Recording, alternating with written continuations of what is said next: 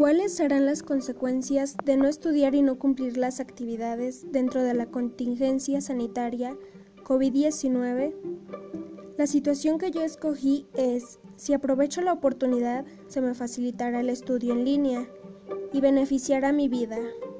Como consecuencia es que debo de aprovechar las ventajas que tiene el prepararme en línea, como mejorar mis habilidades y destrezas digitales, adoptar mis horarios a mis necesidades, optimizar mi tiempo, aprender algún idioma o curso adicional a lo que hago, convivir un poco más con mi familia y enfocarme en cosas productivas para mi estudio.